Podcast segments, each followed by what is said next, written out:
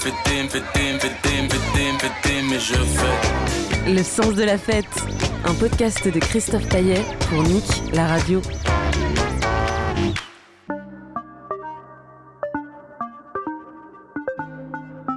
La nuit, tous les chats sont gris.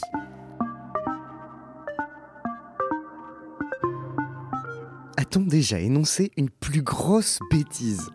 À la lumière du stroboscope, les chats deviennent roses, bleus, verts, violets, arc-en-ciel. La nuit est un nuancier infini, une galerie de portraits, de singularités, un monde où les costumes anthracites tombent et où les personnalités explosent. Si la fête est toujours l'expression d'une culture ou d'une époque, elle a aussi quelque chose de profondément universel. Partir à la recherche du sens de la fête, c'est se demander en chemin ce qui nous lie en tant qu'humains. Dans cette troisième saison du podcast Le sens de la fête, en collaboration avec Village Webs, on explore la teuf avec celles et ceux qui la font ou qui l'ont faite. C'est un monde qui s'ouvre à toi et t'as l'impression que t'es à ça de rencontrer n'importe qui, de qui t'arrive des choses dingues, de vivre des histoires d'amour. Enfin, voilà, t'as l'impression que c'est une autre vie qui arrive. Et ça, c'est assez fou. Sur Instagram, ces danses complètement démantibulées et détraquées sont libératrices. Sur les catwalks de la Fashion Week, sa démarche droite et fière de femme enceinte est émancipatrice. Et derrière les platines, l'énergie de ces sept solaires et groovy est communicatif. La parisienne Piu Piu est une touche à tout, à la fois DJ, fashionista, animatrice radio sur Rinsu Radio Nova, entrepreneuse féministe et instigatrice de sororité. Piu Piu n'a pas délaissé les DJ Boost, mais elle s'est éloignée d'une carrière solo pour privilégier le collectif. Avec son agence de talent Good Sisters, elle conseille aujourd'hui des femmes artistes pour que leur carrière soit une fête. Exploration du sens de la teuf d'un oiseau de la night. Piu Piu, bonjour. Bonjour. La dernière fois que t'as fait la fête, c'était quand? C'était samedi soir à l'anniversaire d'un pote. Et c'était très sympa. Même s'il avait une playlist euh, douteuse, pris d'assaut, on va dire, par Gilbert Montagnier. Et du coup, il, il nous a mis dans la sauce à cause de ça. Donc, écoute, normalement, c'est deux genres de- d'ambiance que je j'arrive pas à suivre. Mais là, l'alcool aidant, c'était très sympa. Sous l'équateur du bleu. Donc c'était une soirée d'appart. C'était complètement une soirée à part. Et tu kiffes les soirées d'appart de façon générale? Franchement, j'aime bien. Et je crois de plus en plus. Parce que, euh, au moins, il y a le truc où euh, t'es pas surpris que le son soit pas aussi fort que tu le voudrais. Et puis, c'est une ambiance rigolote. Ouais, c'est un peu détente, j'aime bien. Non, en vrai, pour moi, pour danser, pour m'amuser et tout, je préfère le club de dingue. Surtout pour danser et pour la musique. Après, pour euh, les amis, les soirées d'appart, c'est marrant. Mais c'est pas. C'est deux concepts, quoi. C'est comme si tu vas au McDo et tu vas au resto. Tu vois Et c'est important pour toi la fête dans ta vie? Je pense que la fête, c'est essentiel pour ma vie. Dès que j'étais assez jeune, en fait, c'était quelque chose qui était hyper important pour moi parce que ça a toujours été pour moi un endroit de liberté. Peut-être que maintenant que j'ai fait beaucoup la fête, ça l'est moins parce que je vois plus les codes. Euh, quand on est jeune et qu'on découvre la fête, en tout cas moi, je ressentais plus euh, la liberté d'être soi-même, de s'habiller comme on voulait, le côté euh, justement libre de code. Et aujourd'hui, surtout en y travaillant aussi, et en y ayant travaillé pendant longtemps, je crois que je vois plus les dessous et du coup, il faut que ce soit que la musique soit vraiment bien, que le son soit vraiment bien pour que j'arrive à m'y ressentir libre. Et puis je trouve aussi que en France aujourd'hui, on s'habille vachement moins pour aller faire la fête que quand moi j'étais plus jeune et ça fait partie pour moi de des choses qui sont passionnantes dans la fête. Et je trouve que c'est dommage parce que ça enlève euh, une forme de liberté d'expression et euh, j'ai hâte qu'on refasse la fête hyper habillée. Alors évidemment, il reste des endroits hein, où on fait la fête en s'habillant beaucoup, qui sont euh, des lieux, euh, on va dire, qui sont plutôt ceux du, de la culture ballroom, etc. Mais on va dire dans une fête euh, simple, aléatoire d'un mercredi soir, pour s'habiller aujourd'hui, t'as l'air un peu ridicule et je trouve c'est un peu dommage. C'est quoi l'importance du vêtement dans une soirée pour toi? C'est quoi C'est l'idée euh, du costume de se transformer? Ouais, je pense que c'est aussi justement d'oser euh, s'habiller d'une manière dans laquelle tu t'habillerais jamais la journée. C'est créer comme une espèce de bulle de ce moment où tu te changes pour t'habiller, pour sortir, où tu mets des choses euh, plus extravagantes, peut-être plus flamboyante que ce que tu ne mettrais la journée. Et que bah, c'est vrai que je trouve ça dommage, moi, de sortir en jean. Et tu penses que le fait d'avoir un public qui vient avec des vêtements plus extravagants, plus flamboyants, comme tu dis, ça rend la fête elle-même plus extravagante et que si on est en jean et en hoodie, euh, ça peut pas, ça peut pas être fou. Carrément, je pense que ça rend la fête plus flamboyante parce que soi-même on est dans un état où on est prêt à briller. Quand on est en hoodie, en jean, on a envie de se cacher.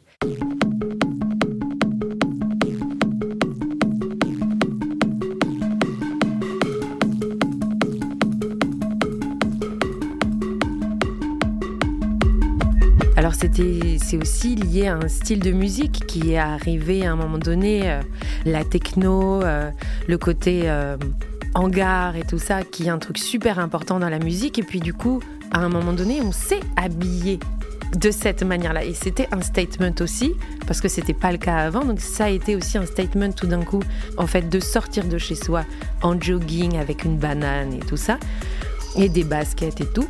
Mais quelque part, ça t'amène à te glisser dans une euh, meute, dans une horde. Et c'est intéressant aussi de vivre les choses comme ça, de manière collective et effacée, en essayant de ne plus exister en, en tant qu'individu. Mais je trouve que c'est aussi intéressant. Il se passe autre chose, en fait, quand, quand tu t'habilles vraiment pour, euh, pour faire la fête. Tu as envie d'exprimer autre chose de toi. On va revenir un peu aux origines. C'était euh, d'origine uruguayenne, semble-t-il. J'aimerais bien que tu nous racontes justement dans quel milieu tu as grandi et est-ce qu'on faisait la fête chez toi? Est-ce qu'on t'a inculqué ça? Ah mais carrément qu'on faisait la fête chez moi. Moi j'ai du coup mon père il est musicien, euh, il l'est toujours d'ailleurs. Mes, mes deux parents sont uruguayens, ils, ils ont fui la dictature en Uruguay et en Argentine. Et euh, ils sont venus en France en bateau et c'était des hippies, euh, ils habitaient en communauté. Quand j'ai grandi, ils venaient de partir de la communauté, mais elle était toujours très soudée. Et du coup, eh ben, tous les week-ends, on se regroupait pour écouter de la musique, tout le monde jouait des instruments, etc. On faisait des grillades, on mangeait des empanadas.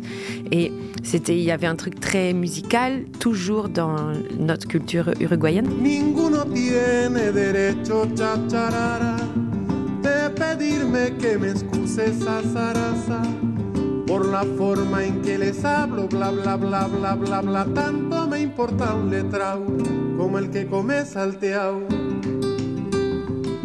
Et puis, euh, c'est aussi la culture du candombe. Donc, il y avait beaucoup de tambours, de percussions, toujours partout, euh, qui étaient aussi liés à une espèce d'éveil spirituel, si tu veux très lié aussi à une forme de conscience euh, de la colonisation des Blancs en Amérique du Sud. Et ensuite, beaucoup de musique brésilienne, de musique euh, uruguayenne, bien sûr, argentine. Et puis, mon père, il faisait beaucoup de musique, il travaillait beaucoup au Café de la Danse. Alors, du coup, j'allais passer beaucoup de mes mercredis après-midi au Café de la Danse, voir des répétitions de spectacles. Mes parents, ils avaient des amis qui étaient metteurs en scène, qui faisaient des costumes, donc j'étais tout le temps un peu dans des vibes de théâtre, quoi. Et puis, euh, ils faisaient beaucoup la fête, et du coup, c'était. Moi, j'ai grandi avec ce truc où t'emmenais tes enfants dans une fête et puis ils s'endormaient sur un coin de canapé et puis à 4 heures du mat, tu rentrais avec eux, quoi. C'était un peu ça. Donc j'ai toujours un peu grandi là-dedans. Et du coup, est-ce que euh, par rapport à, cette dimension euh, un peu traditionnelle, cet héritage uruguayen dont tu me parlais, toi, dès le départ, tu as vraiment euh, cette approche de la fête comme un élément de culture à part entière, en fait, vraiment comme, comme quelque chose qui s'inscrit dans une histoire, dans une culture? Oui, carrément. En fait, c'est marrant parce que je pense que la fête, elle vient à plusieurs euh, endroits. Elle vient, euh, comme on disait, dans les lieux d'appartement, dans la rue aussi, à travers le, les carnavals, les fêtes de rue, etc. Et puis, le club, je l'ai découvert euh, plus tard, quand j'avais 14 ans à peu près. Mes parents qui étaient, je pense, un peu fous, je ne sais pas. Ce qui reste jeune, c'est plus tard, mais c'est plus tard, mais c'est jeune. Et étrangement, moi, j'ai jamais menti à mes parents. Et du coup, je leur, disais que je sortais et tout, j'allais au bain-douche, je me souviens hyper bien. Et euh, je pense que mes parents, ils étaient assez rassurés du fait que je leur dise tout. Et ils savaient que du coup, si jamais il m'arrivait un pépin, ils pouvaient euh, venir me chercher ou quoi, parce que du coup, je leur mentais pas. Mais euh, je me souviens des premières fois où j'étais allée là-bas et. Et alors, c'était les années, le tout début des années 2000, tu vois, donc J'en ai un souvenir où il y avait quand même un truc assez commercial de la fête. Mais en même temps, c'était très drôle et les gens, ils s'habillaient vachement et c'était rigolo et c'était de la house. Et du coup, comme je racontais que j'allais là-bas, mes deux parents, en fait, me racontaient leurs souvenirs à eux d'aller au bain. Des fêtes de Prince et des trucs dans la piscine et tout. Et je trouvais ça trop marrant, en fait, d'être... J'avais l'impression que c'était un peu un héritage familial que je, que je continuais en fait. Parce que tes parents eux-mêmes fréquentaient les bains douches Ouais, euh. avant, ouais. ce, qui, ce que je trouvais très drôle. Ils se sont mariés au New Morning, tu vois. Ah ouais Ouais. Ils ont fait leur fête de mariage là-bas. Et après, quand tu commences à, faire euh, la fête par toi-même, tu vas direct au bain douche ou il y a une, quand même une étape on fait des booms euh, Oui, si, il y a une étape on fait des booms. On essaye de mettre des sonos, euh, on s'entraîne vachement à faire les chorés, des groupes qu'on aime bien et tout. Genre quoi ah, J'aime trop les Spice Girls.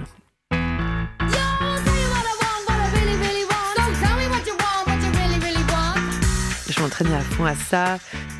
C'est marrant ta question. Parce qu'en fait, effectivement, c'était des fêtes, mais je ne l'ai pas enregistré dans ma tête comme un truc de fête. Ah ouais, pourquoi? Parce que c'était que des gens que je connaissais qui étaient avec moi à l'école.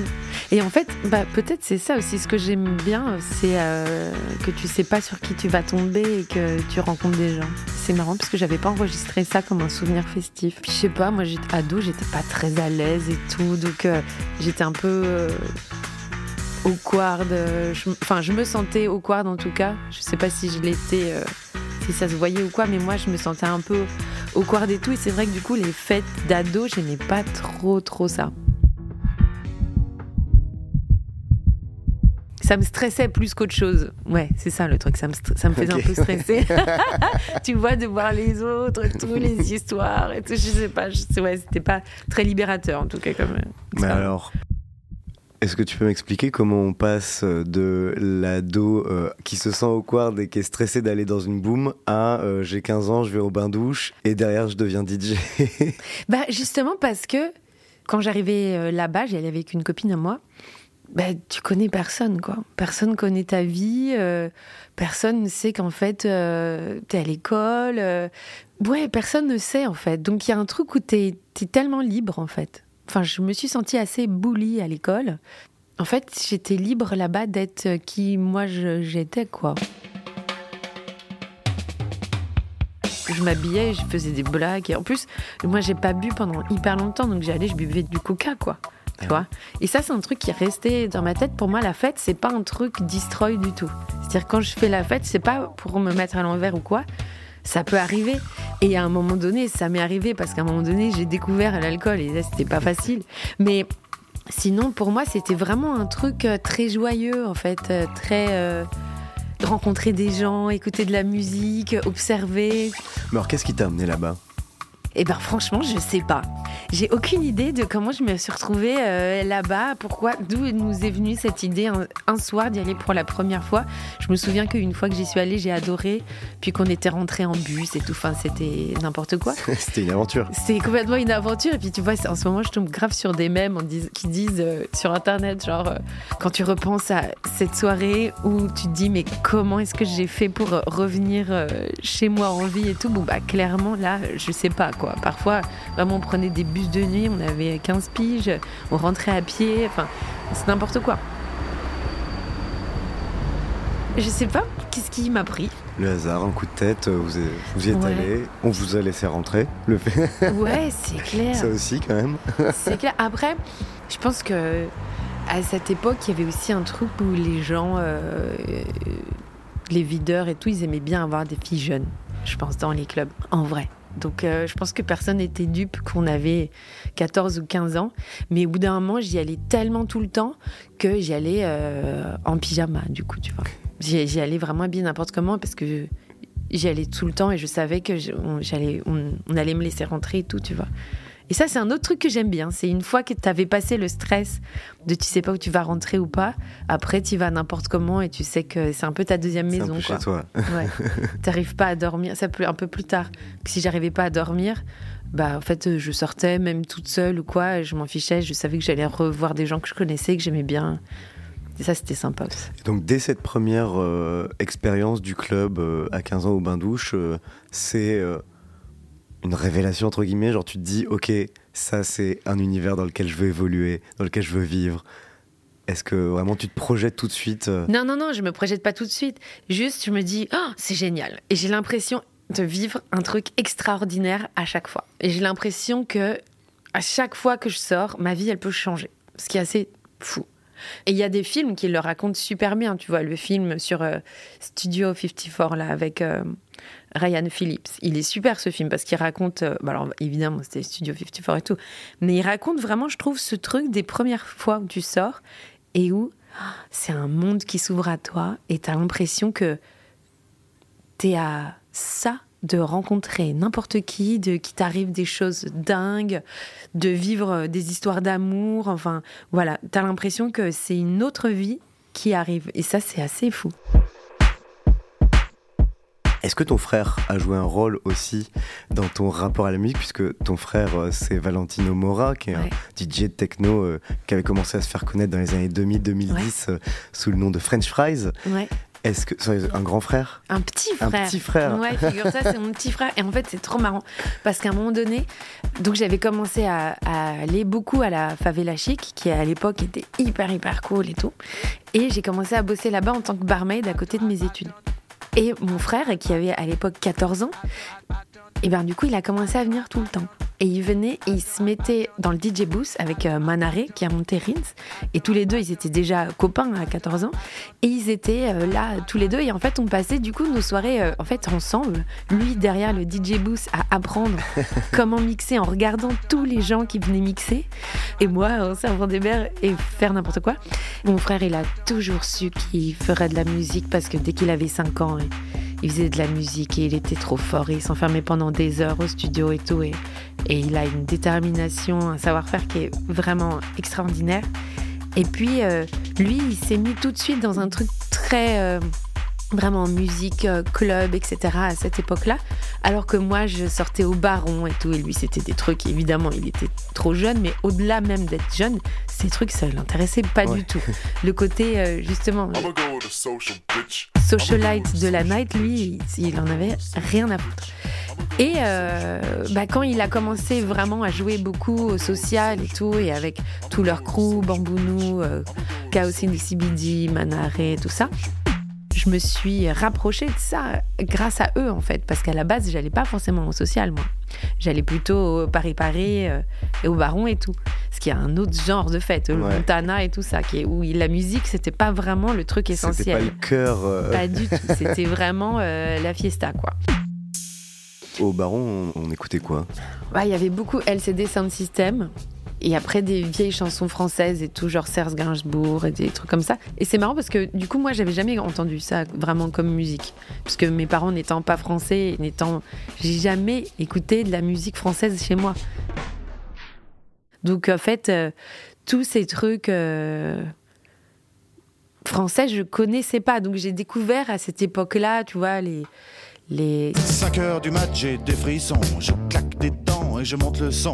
Seul sur le lit dans mes draps bleus froissés, c'est l'insomnie, sommeil cassé. Je vois ces trucs-là, je les connaissais pas du tout. Et on écoutait ça, quoi. Bah moi, c'était pas vraiment mon délire, quoi, musical.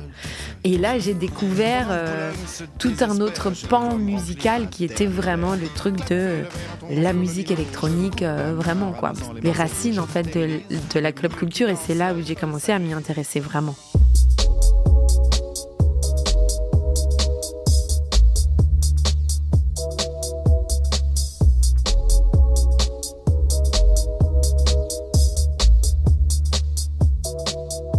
Quand j'ai écouté les premiers morceaux de House, ça m'a.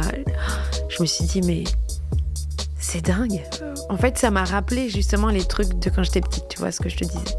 Ce truc de. des choses très rythmiques, très percussionnées, mais qui en même temps un truc spirituel presque. Où euh, ça t'emmène au-delà de toi. Et ça, c'est quelque chose que j'avais pas ressenti avant. Pour moi, c'est devenu vraiment à ce moment-là un truc essentiel euh, dans ma vie, quoi, d'écouter ce genre de musique.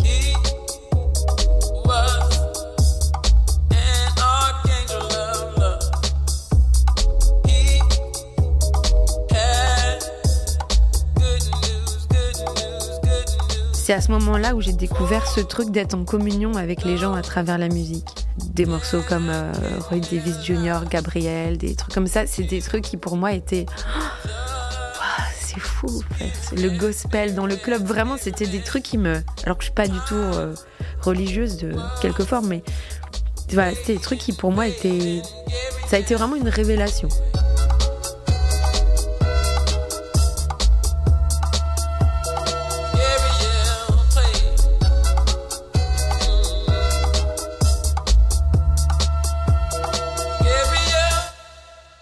Et puis l'histoire derrière, à chaque fois, tu vois justement des, de ces cultures, de ces gens qui se sont battus pour faire partie de la société. C'est un truc qui m'a vachement touchée en fait.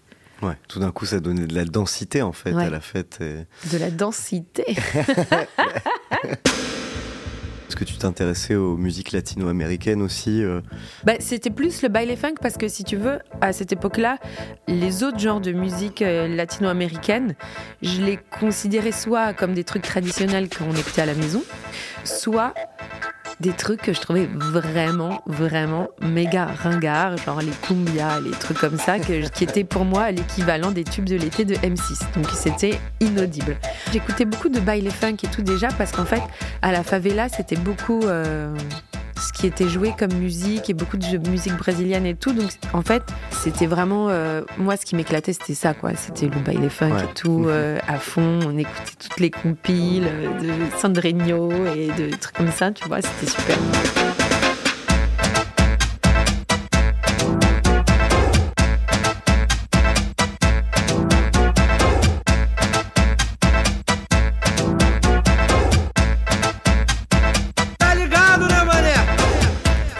un truc euh, qui fait que justement, à travers le baile funk, je me suis reconnectée, et la culture brésilienne de manière générale, je me suis reconnectée avec ma latinité à cette époque-là, et qui aujourd'hui, je suis trop ravie d'à quel point la musique latino-américaine aujourd'hui, elle, elle s'est réinventée.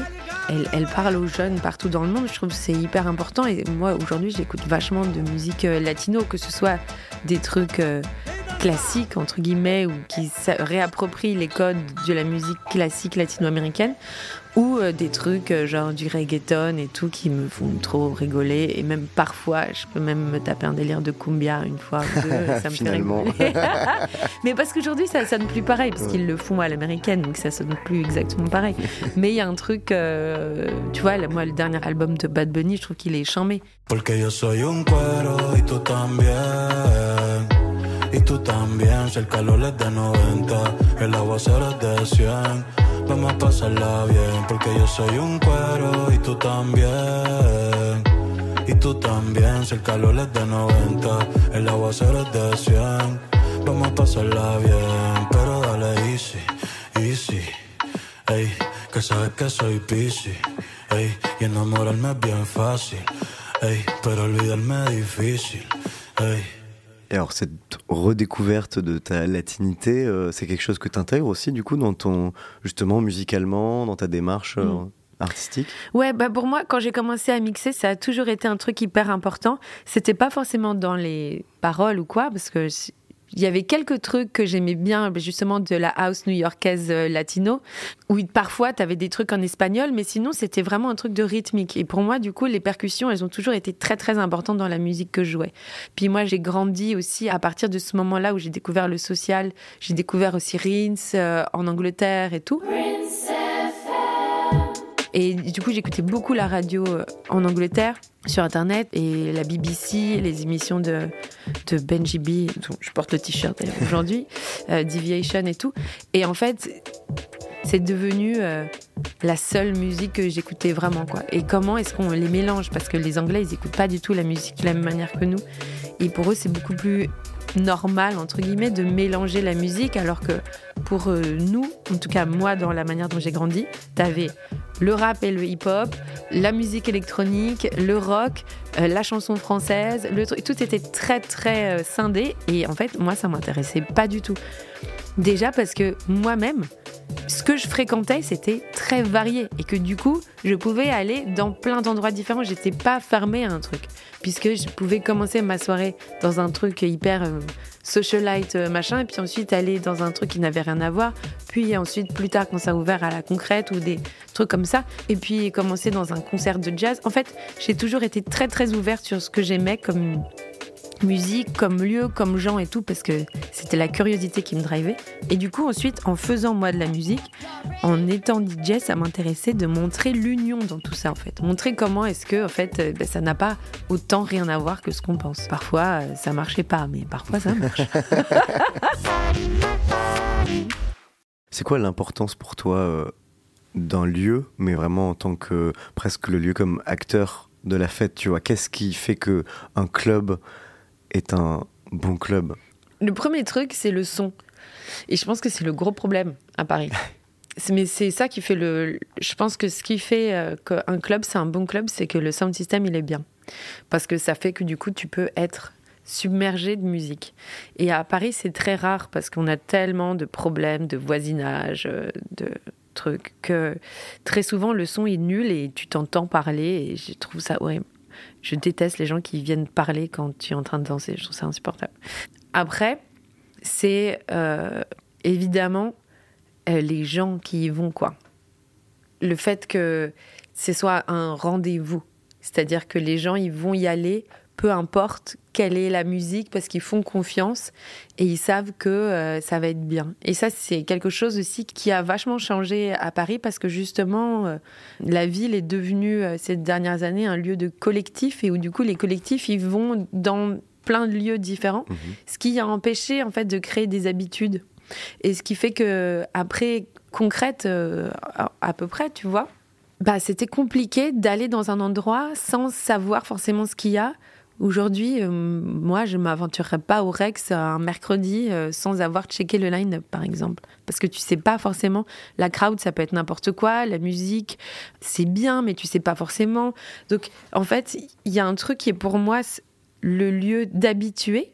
Pas forcément où moi j'ai mes habitudes, mais des lieux d'habituer, je trouve c'est super important parce que ça crée une communauté, ça crée euh, une safeness aussi, où tu sais que les gens, ils se connaissent et tout ça, et c'est plus rare aujourd'hui, tu vois. Et du coup, pour aller à une soirée qui est bien, tu dois suivre un collectif, et du, tu vas pas à, dans un lieu, tu t'en fiches un peu du lieu presque, tu suis le collectif qui t'intéresse. Ce qui est très chouette, mais qui en même temps fait que ça tue un peu, entre guillemets, la spontanéité et la liberté. Parce que tu peux pas être à 2 heures du mat en te disant, OK, bah, je vais où? Comment toi t'expliques euh, cette bascule et cette disparition euh, du lieu d'habitué avec une programmation? Tu sais ce que tu vas trouver avec. Euh, est-ce que c'est spécifique à Paris? Est-ce que je sais pas si c'est spécifique à Paris. En tout cas, à Paris, je pense que c'est vachement lié à une politique de la ville aussi, à une politique de lutter contre. À partir du moment où il y a eu le Covid, il y a eu quand même un truc où les gens qui faisaient la fête ont été très ostracisé, mis de côté dans la société. Et du coup, le fait de pas avoir, je, crois, hein, que le fait de ne pas avoir un entourage politique, euh, social et tout ça autour de la club culture, bah, ça influence vachement ça. Je voyais une, une, vieille interview des Rock où tu parlais, euh, du, pipi tu parlais du pipi caca. Ouais. voilà, dans le genre de lieu qu'on a voulu découvrir, le pipi caca qui était dans les anciennes chiottes euh, de la RATP. Ouais, euh, c'était trop marrant. T'as fréquenté un peu, toi, les, justement, les, les afters un peu crado, les trucs comme ça Ouais, et en fait, ce qui était marrant, c'est que, écoute, comme je t'ai dit, c'est le moment alcoolémie. J'ai eu quelques années dans lesquelles j'ai beaucoup bu parce que je savais pas boire, du coup, puisque j'avais jamais appris vraiment à boire et tout. Et c'était n'importe quoi. Et j'ai fait n'importe quoi à cette époque-là. Donc voilà. Et après ça, euh, j'ai fait la fête beaucoup en étant sobre. Parce que j'ai passé 5 ans, 4 ans et demi, sans boire d'alcool du tout, drogue, quoi que ce soit. J'étais vraiment sobre. Mais à ces moments-là, je jouais, je faisais plein de trucs et tout. Et du coup, il m'arrivait parfois de me réveiller à les 4h ou 5h du mat, je mettais mon réveil pour aller en after parce qu'il y avait un DJ que j'aimais bien, un truc que j'aimais bien et tout. Et j'arrivais, j'étais clairement la seule, la seule personne sobre. Ou alors, il y avait un ou deux potes qui venaient avec moi et on s'était mis dans un délire et tout. Mais c'est vrai que à partir du moment où j'ai découvert cette scène musicale de la musique électronique, c'était la musique qui gagnait sur le reste. Et où du coup, même quand je fais, faisais des afters et tout, ben, j'y allais pour euh, la musique, quoi. Après, euh, attention, hein, j'ai aussi fait les afters complètement crado. Euh. Il y avait un truc là qui s'appelait chez Carmen, qui est pas du tout le Carmen dans le 9e, qui est un Carmen éclaté vers la rue Vivienne, là, qui est un truc qui fait genre 4 mètres carrés avec un jukebox et des gens, mais d'un niveau de perdu, genre c'est incroyable. Et bon, bah, cet endroit, oui, j'y ai fini mille fois.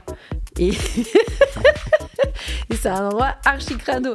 Bon, voilà, il y a plein d'afters que j'ai fait qui sont très rigolos et, tout ça. Mais euh, sinon, c'est vrai que en général, les afters, c'était drivé par euh, la volonté d'aller euh, écouter de la musique quand même. Alors, écouter de la musique et danser. Et danser. Tu kiffes danser Ah ouais, c'est ça. Hein. C'est ça. Hein. Et ça, la danse, c'était pour moi un truc même dans ma manière de jouer de la musique, de choisir les morceaux et tout, c'est essentiel quoi. C'est il faut, j'ai envie de danser quoi. Je veux que les gens ils aient envie de danser et moi-même j'ai envie de danser quand je joue, sinon je me fais chier quoi. et alors tu danses comment? Oh n'importe comment.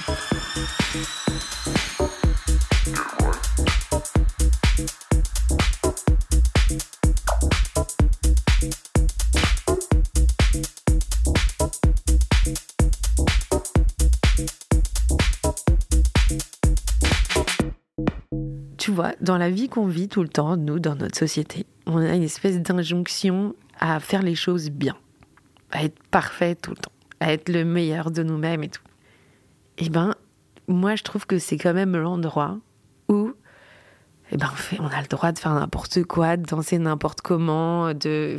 C'est important, en fait, cette liberté-là de faire des erreurs, de pas être on s'en fout quoi. Vois, j'aime bien ça, tu vois. Et c'est pour ça qu'après, au bout d'un moment, je me suis mis à danser n'importe comment et tout partout, parce que en fait, dès que j'étais ado, je dansais même pour euh, aller à l'école, tu vois. Sur mon chemin, j'avais ma musique et tout, je dansais dans la rue et tout, et je m'en foutais complètement que les gens me regardent ou pas, souvent ils tout le monde s'en voit. Et je me suis dit, bon, vas-y, pour annoncer mes soirées, je vais faire un truc gaulerie sur Insta, je vais juste me filmer, moi qui danse n'importe où.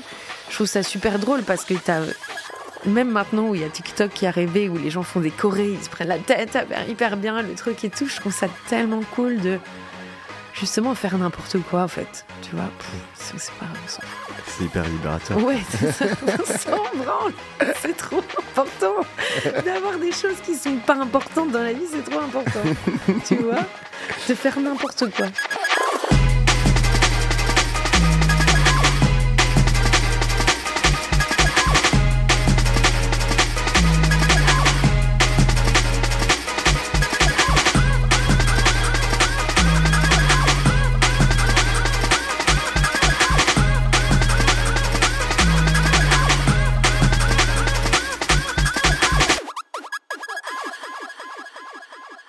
Du coup, c'est marrant parce que la fête euh, pour toi et le monde de la nuit, c'est à la fois quelque chose de sérieux parce que c'est une culture, c'est des mm. cultures, euh, tu vois, que tu nous as expliqué, que tu as découvertes, etc. Et en même temps, c'est quelque chose qui doit jamais se prendre au sérieux non ah plus. Ouais, exactement. c'est un peu le truc contradictoire. Il faut prendre au sérieux cette musique et cette culture, mais jamais se prendre au sérieux soi-même, en fait quelque part, je me suis jamais sentie assez légitime pour oser me prendre au sérieux de quoi que ce soit. Et c'est pas que parce que je suis une meuf que je dis ça. Et que même euh, les phases de ma vie où j'ai énormément geeké sur cette musique, je me mettais tellement plus en position de d'observatrice et de d'admiration en fait que de participante c'est une force parce que quelque part ça te permet du coup de ne pas te prendre au sérieux, mais c'est aussi quelque part une, euh, une faiblesse parce que du coup euh, je me suis non plus jamais complètement fait partie intégrante de ça. Aussi il y a eu un autre truc, c'est qu'en fait moi je suis quelqu'un de très très angoissé. Et du coup, ça a fait que, à un moment donné, j'ai dû refuser des dates en club parce que je faisais des grosses crises d'angoisse. Et je me sentais pas de prendre le train ou l'avion toute seule pour arriver, euh, je sais pas où, à Amsterdam et tout, pour euh, aller jouer et puis rencontrer des promoteurs que je connaissais pas et tout le monde qui était foncé et tout. Et ça, c'était au moment où moi, dans ma vie, j'aurais dû prendre ce chemin-là, justement. Et du coup, me mettre à tourner tous les week-ends et, et avoir une vie de DJ, on va dire, classique, entre guillemets. En fait, ça m'a tellement fait angoisser. Je me suis retrouvée parfois devant le train à la gare et devoir dire à mon booker je suis, je suis désolée, je, je peux pas en fait. Je peux pas prendre ce train. Je peux pas. Euh, tu vois, vraiment faire des crises d'angoisse paniquantes qui, qui font que. Euh, parce que c'est dur, c'est hyper dur ce, ce milieu, c'est pas que fun, c'est aussi très très dur. Et ça, je pense que c'est un truc qui n'est pas souvent dit, mais c'est quelque chose qui est hyper dur qu'on soit un mec ou une fille et tout, pour le coup, peu importe. Et pour moi, c'était un cap qui était impossible à passer en fait, parce que je me suis dit, ok, je vais pas y arriver en fait. donc je, je m'abstiens de faire partie aussi de ce truc-là, et du coup, ma légitimité aussi, mon manque de légitimité plutôt, il, il venait aussi de là, de me dire en fait, moi je je ne peux pas faire ça en fait. Je peux pas être cette personne qui va, comme plein de DJ que j'aime et j'admire et tout, va aller faire une tournée aux États-Unis ou va aller euh, tous les week-ends, euh, je sais pas, dans tous les pays de l'Est et tout. Enfin, parce que moi, tous mes potes, ils faisaient ça et je me disais, mais je, je vais mourir en fait. Moi, je ne peux pas faire ça. Je vais vraiment, je, je, je vais crever sur place. Donc, euh, c'est impossible. Et c'est vrai que je pense que c'est un truc de santé mentale mais qui est hyper bloquant et je pense que c'est un truc qui est hyper dur pour beaucoup de gens, même des gens qui le font. Qu'est-ce qui t'angoissait? Ah, J'avais peur de faire un malaise et que personne me calcule et euh, de, de mourir du coup sur place. Enfin, là je dis euh, la vérité. Hein. C'est vraiment une angoisse euh, de s'évanouir et de mourir quoi. Et du coup, ça m'a obligée vachement à rester à Paris, tu vois. Parce que ça m'est même arrivé sur des dates en France, mais pas à Paris, tu vois, de faire, cette, de faire ce genre de crise d'angoisse. Et c'est super dur parce qu'en plus, tu sais que tu mets les gens dans la merde et tout. Et, et du coup, au bout d'un moment, j'ai préféré pas accepter des dates plutôt que de. Tu vois, et, de, et du coup, aussi de pas faire certains trucs qui font qu'après, tu vas avoir des dates à l'inter et tout. C'est pas un truc que j'ai cherché, puisque forcément après, je ne pouvais pas suivre derrière. Mais ça m'a fait de la peine, quand même. Tu regrettes d'une certaine manière? Ben, Je peux pas regretter parce que je sais que je pouvais pas faire autrement. Mais je, je sais que ça, ma carrière de DJ, elle aurait été différente si j'avais pas eu ce problème-là. Si j'avais été capable de foncer et de faire plein de trucs et tout, je, je, je sais que ça aurait été différent. Et, mais pas, je peux pas avoir de regrets parce que je sais que moi, je pouvais pas faire autrement. Au-delà de, de mon talent ou non de DJ, tu vois. Tu disais que c'est dur pour tout le monde, que c'est un métier ou un mm. milieu dur. Qu'est-ce qui est le plus dur Je pense que c'est la solitude, vachement. Tu es vachement seul, en fait. Quand tu, quand tu, tournes et que tu vas voir des gens et que tu, il faut taper la discute avec des gens que tu connais pas forcément, tu passes des soirées entières avec eux, puis tu rentres tout seul à l'hôtel que tu sois à Fonce ou non, en fait, tu es tout seul. Après, tu reprends ton avion tout seul et puis tu refais la fête et tout. Euh, il y a un truc vraiment euh, de solitude, je pense, qui est dur. Euh, je pense que le rapport aussi à, l'alcool, aux substances, c'est un truc qui est assez isolant et qui est dur parce que si tu n'en prends pas, ben, tu es assez isolé dans le fait de ne pas en prendre. Et si tu en prends, c'est dur de pas être dans un engrenage. Donc, je pense que il y a beaucoup d'aspects là-dedans qui sont difficiles. Parce que pour autant, ça reste un métier.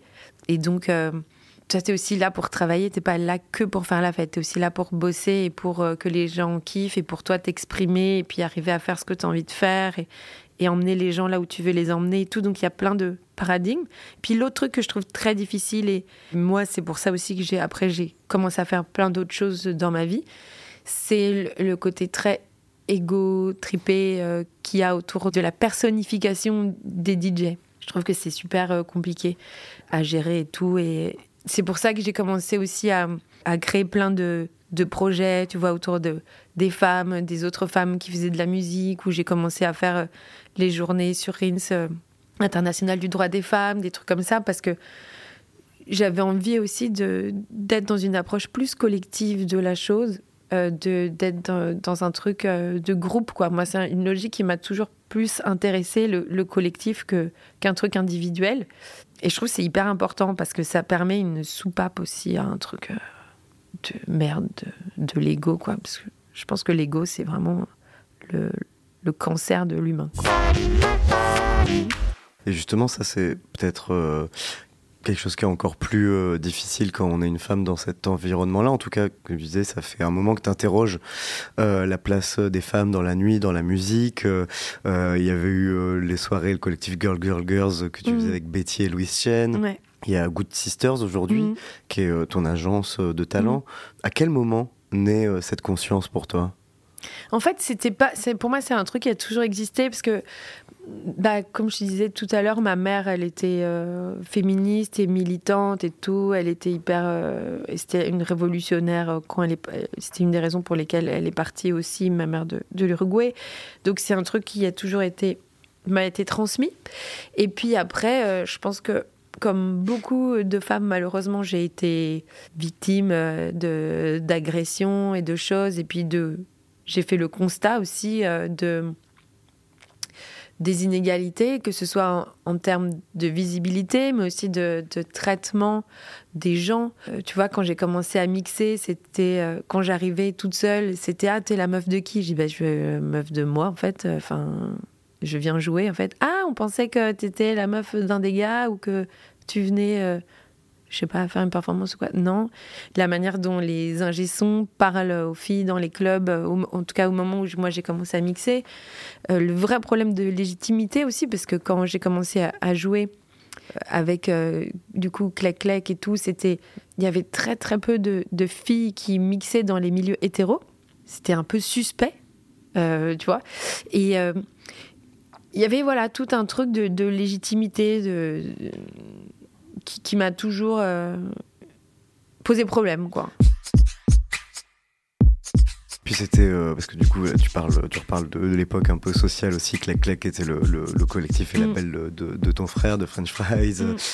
C'était une époque de cool kids, Mm. qui est ces kids qui étaient des mecs. C'était, Mm. il y avait vachement un truc de euh, de boys club, de des cool gars quoi. Bah, c'est pour ça que Girls, Girls, Girls, euh, euh, ça s'est appelé comme ça, parce que il y avait un reclaim hyper fort à être une meuf en club, qui était, et pas d'être euh, la meuf d'eux ou une meuf qui vient, enfin que ce soit pas un truc qui soit lié que à la séduction ou à la à quelconque logique de péchotage, tu vois.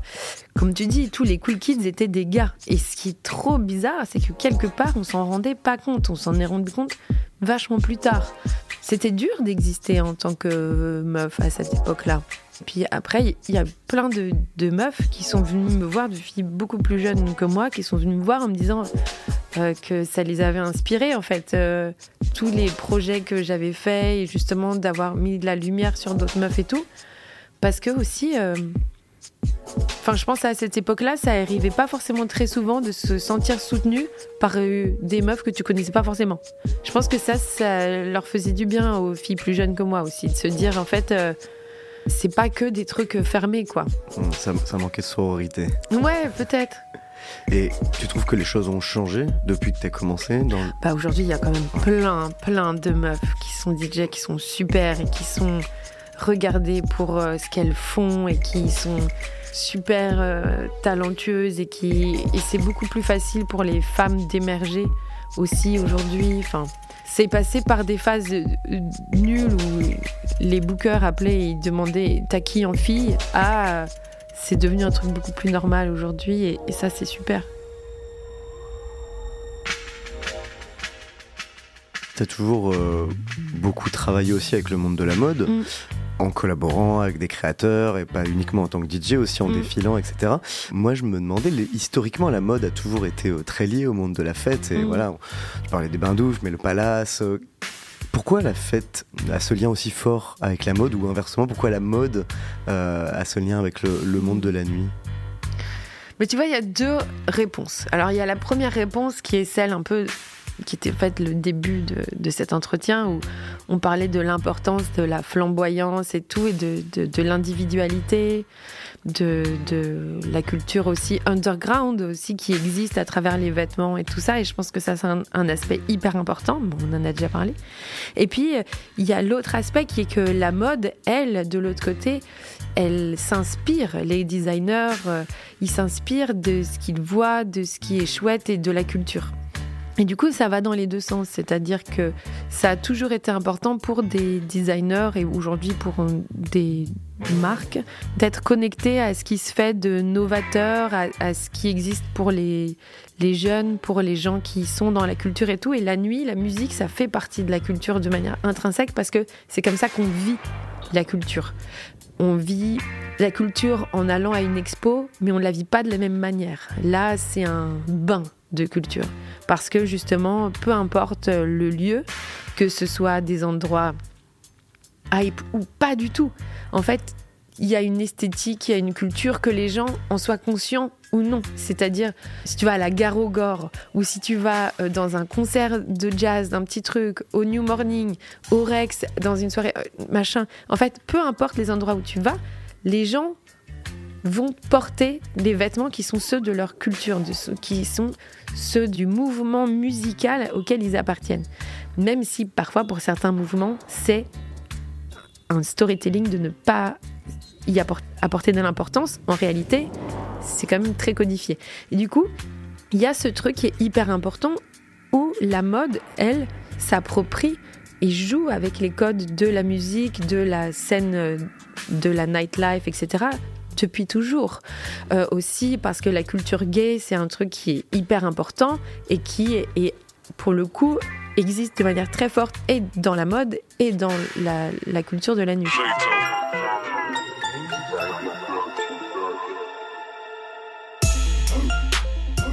Et puis, il y a eu aussi un intérêt pour la culture du hip-hop et la culture de la house et la musique électronique ces dernières années, à travers Virgil Abloh par exemple, à travers plein de gens qui se sont vraiment méga inspirés de cette scène-là, au même titre que Eddie Slimane, quand il est arrivé chez Dior, il s'inspirait vachement des baby rockers et des trucs comme ça. Et ce sont des alliances, en fait, qui sont hyper importantes des deux côtés, parce que du côté mode, c'est hyper important d'être relevant par rapport à une culture, par rapport à un mouvement social, musical qui est en train de se passer. Mais de l'autre côté, les artistes, ils ont énormément besoin de la mode pour se raconter et aussi pour vivre parce que c'est quand même énormément d'argent. Et que quand tu as euh, des artistes qui sont en train d'émerger, qui vont aller faire une collab avec Louis Vuitton à l'époque de Virgile ou Céline ou whatever, bah pour eux, ça leur permet ensuite d'être quand même plus confortable et de pouvoir jouer dans des rades et dans des trucs qui sont pas ouf payés. Ouais, ouais, à la base, il y a vraiment une, une forme d'interdépendance, dans une recherche aussi d'avant-garde, etc. Mmh. Et comme tu dis, il y a aujourd'hui une question de modèle économique mmh. pour les artistes, en fait, qui ont mmh. besoin d'être euh, presque subventionnés par les marques ouais. pour pouvoir vivre de leur art. Ouais. Presque mécé mécénial, mécénique. c'est du mécénat. En tout cas, c'est les marques qui financent. Oui, c'est ouais. ça. Mais c'est là où ça, c'est. En fait, pour que ça marche, il faut que ce soit la marque qui fit, qui correspond vraiment à ce que toi tu fais en tant qu'artiste et, et, pas le contraire. En fait, c'est important que les artistes se sentent toujours vraiment en adéquation avec les projets et les marques avec qui ils travaillent et que ce soit pas justement que un truc économique parce que sinon tu te perds et tu, tu t'envoies des mauvais messages au public et la... t'es quand même artiste quoi. T'es pas mannequin quand tu. Ouais. Tout, tout, le monde peut tomber dans cette. Euh dans cet écueil J'allais dire, tu vois, toi, un, un, un risque, un péril dans l'importance prise par les marques dans ce monde de la musique et, et, et de la nuit et de l'art en général Ouais, moi je pense que c'est une grande chance, mais en même temps, c'est un jeu très risqué. Et c'est pour ça que je pense qu'il faut être euh, bien conseillé. Et c'est pour ça que j'ai monté mon agence, en fait, parce que c'est ce que je fais dans mon agence. Et c'était, pour moi, quand je l'ai monté, je me suis dit, j'ai envie de moi, je, je, considère que j'ai fait plein d'erreurs dans ma vie en tant qu'artiste et j'ai pas envie euh, que d'autres les refassent. Et du coup, je me suis dit que j'avais envie de pouvoir permettre aux gens de savoir dire non aussi parfois et de pouvoir faire les bons choix et, de voilà d'avoir une réflexion pas seulement pécuniaire, justement, autour de la relation entre un artiste et une marque. Qu'est-ce qui est le mieux pour toi? Et parfois, c'est de dire non à plein de trucs. C'est hyper important. Chaque artiste, si Dieu veut, est à un moment donné le flavor of the moment. Et c'est là où c'est hyper important. C'est que le moment où tu es cool, tu ne dois pas faire tout ce qu'on te propose.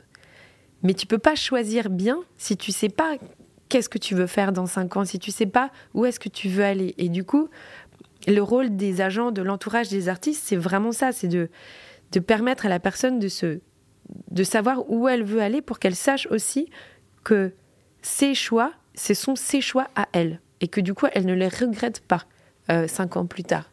Si tu fais mille trucs avec des marques, bah, tu perds toute ta légitimité en tant qu'artiste. Mmh.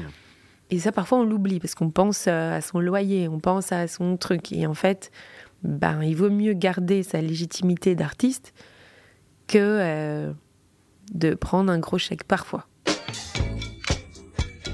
Qu'est-ce qui relie, euh, au fond, d'après toi, une fête euh, de famille, euh, de hippies euh, uruguayens, une soirée au Baron dans les années 2000-2010, une teuf de Cool Kids au Social Club et une soirée hyper branchée de la Fashion Week en 2023.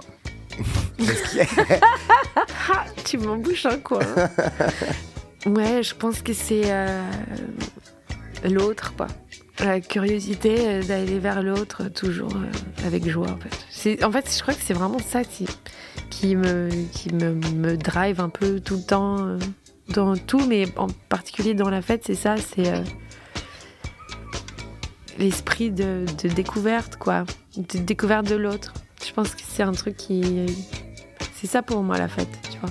Bah, tu vois, c'est marrant, c'est ce que je te disais au début, j'ai même pas fait exprès. Mais tu vois, ce truc de fête la fête de, la boum, là, je m'en foutais parce que je découvrais personne. Ben, je pense que c'est ça. J'espère que j'aurai jamais la flemme d'être face à des gens que je connais pas, des cultures que je connais pas, de découvrir en fait et de se retrouver euh, un peu. En fait, toujours être un peu nouveau dans un milieu, en fait, c'est marrant finalement. Qu'est-ce qui peut tuer la fête? Ben, L'ennui. Franchement. La mauvaise musique. Ouais, là, ouais. Ciao. une fois, je me suis retrouvée à une soirée blanche. Tu vois ce que c'est les soirées blanches Le en blanc là? C'est cata. Ouais, euh, je sais pas. Je me suis retrouvée là-bas, une soirée où tout le monde était habillé en blanc et tout, euh, en mode fête, musique française. C'est que des trucs que j'aime pas, tu vois. Je me retrouve là-bas et j'ai commencé à faire une crise d'angoisse de me dire mais qu'est-ce que je fous là? Je suis allée m'isoler sur un caillou en attendant que ça passe. J'ai pleuré et tout. Et je me souviens, j'ai regardé la lune, j'ai appelé mon meilleur pote, je lui dis C'est ça, hein, c'est trop d'entre-soi, l'ennui. Euh, c'est ça qui tue la fête.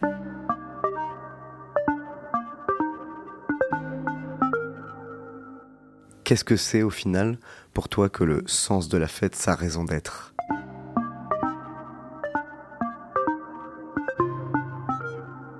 Bah, Le sens de la fête, euh, c'est aller vers l'autre, en fait. Tu vois Parce que le sens de la fête, c'est pas ça. Tu vas vers les autres.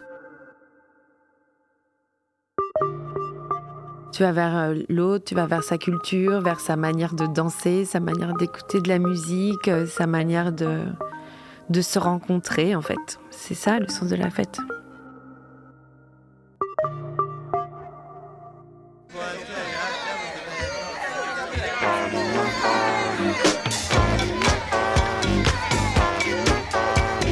Le sens de la fête est un podcast de Nick La Radio, écrit et animé par Christophe Payet. Réalisation Malo Williams.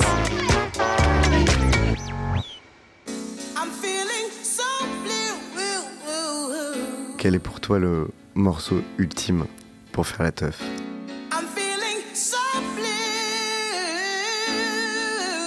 Attends, c'est hyper dur. Aïe aïe aïe, attends, j'ai besoin de me concentrer avec moi-même. Parce que j'ai l'impression là de choisir la musique d'enterrement. Enfin, tu vois ce que je veux dire euh, Brighter Days. Brighter Days. Days. Tous les remixes l'original. Parce que c'est un morceau que je trouve complètement transgénérationnel. parce qu'il a été réinterprété mille fois. Et c'est aussi le fait qu'il est réinterprété mille fois dans plein de genres différents que je trouve incroyable parce que ça raconte la force de ce morceau et la volonté de chaque génération de Club Kids de le réinterpréter.